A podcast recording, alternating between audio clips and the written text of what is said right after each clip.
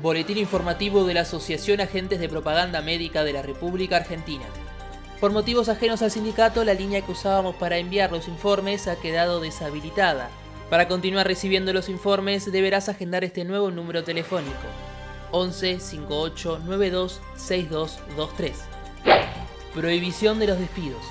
Debido a que a fin de este mes vence el decreto de suspensión de los despidos, se reclamó la extensión del mismo hasta fin de año y un mayor control a las empresas que usan el disfraz de justa causa o retiro voluntario para violar la reglamentación vigente, agudizando la crisis social y económica por la pandemia. El sindicato está solicitando al Ministerio de Trabajo la convocatoria a prontas audiencias por los intentos de despidos encubiertos en laboratorios Servier y Novartis.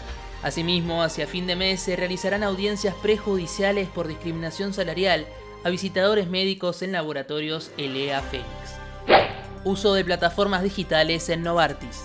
Hacia finales del mes de abril mantuvimos una reunión con Laboratorios Novartis en la cual ratificamos la firme postura gremial de que las áreas de promoción científica de los productos farmacéuticos deben ser realizadas por agentes de propaganda médica por cualquier medio en que se realicen, ya sea presencial, virtual o por aplicación. A su vez se resaltó que la presencialidad es esencial para nuestro rol.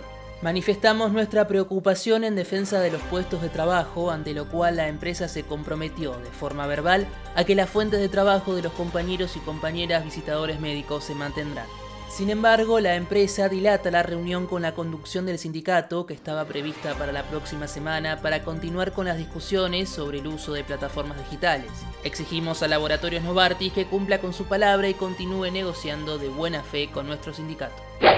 Pfizer contra Biden. Ante el anuncio del presidente de Estados Unidos de apoyar la suspensión temporal de las patentes de las vacunas contra el COVID-19, los directivos del laboratorio Pfizer se manifestaron en contra alegando que de esta manera no pueden garantizar la calidad de la vacunación. Asimismo, en el día de ayer, las acciones de Pfizer, BioNTech, Moderna, Novax, principales laboratorios productores de vacunas, se desplomaron desde el inicio de la sesión bursátil en Wall Street. COVID-19. En Argentina, en la última semana, se registra un promedio de casos de 20.091 por día y 394 muertes.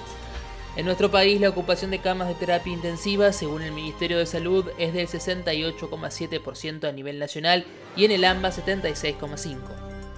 En el mundo, el 3,8% de la población recibió ambas dosis de la vacuna contra el COVID y en Argentina el 16,5% de la población recibió una dosis y 2,7 ambas.